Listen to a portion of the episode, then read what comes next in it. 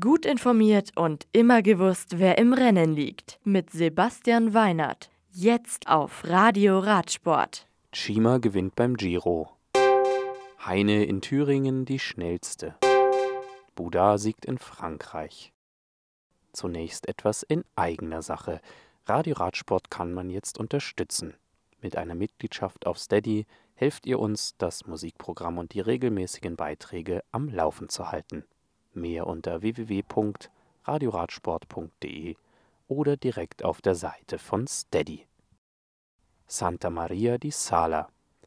Heute live aus Italien von der 18. Etappe des Giro d'Italia.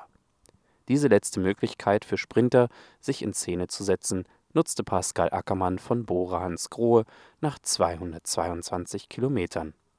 Allerdings verpasste Ackermann als schnellster im Sprint des Hauptfelds den Sieg um eine Reifenlänge. Dieser ging an Damiano Cima von Nippo Vini Fantini Faisane. Der Italiener war einer von drei Ausreißern, die nach vier Stunden und 55 Minuten alleine auf die Zielgerade bogen. Allerdings konnte nur er sich vor dem herannahenden Feld retten. Etappendritter ist Simone Canzoni von UAE Team Emirates. Richard Carapaz behält die Maglia Rosa mit einer Minute und 54 Sekunden Vorsprung vor Vincenzo Nibali. Die Punktewertung führt nun wieder Pascal Ackermann mit 13 Zählern vor Arnaud de Mar. Bester Jungprofi bleibt Miguel Angel Lopez und in der Bergwertung bleibt Giulio Ciccone unangefochten vorne. Morgen wird es auf einer weiteren Bergetappe noch einmal richtig spannend. Vielleicht zeigt sich morgen, ob Carapaz tatsächlich die besten Beine hat oder wer ihm die Maglia Rosa noch einmal abnehmen wird. Die insgesamt wellige 19. Etappe über 151 Kilometer mit Start in Treviso in der Nähe von Venedig und Ziel in San Martino di Castrozza führt über einen Berg der dritten und einen der vierten Kategorie, um mit einer Bergankunft auf 1478 Metern zu enden. Christiansand.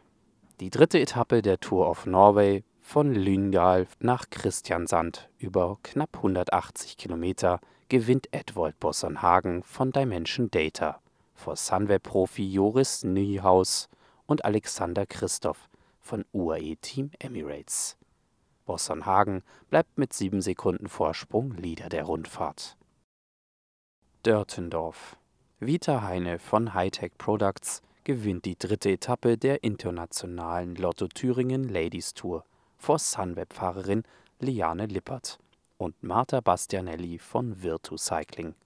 Die Siegerin benötigt für die 94 Kilometer lange Etappe 2 Stunden und 33 Minuten. Mont-sur-Marchienne beim Eintagesrennen zur Suite de Wallonie siegt Total Direct Energy Profi Thomas Boudard vor Baptiste Plankert von Wallonie Brüssel.